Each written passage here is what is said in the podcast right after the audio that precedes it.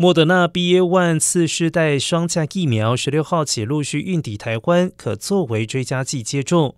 台大公卫教授陈秀熙提醒，目前还有三百二十万人连基础剂都没有打完，其中接近两百八十六万人是长者以及儿童等脆弱族群。另外有两百六十万人是指打完基础剂不加强接种，上述族群每周死亡数恐怕会破百人，呼吁民众尽快追打疫苗。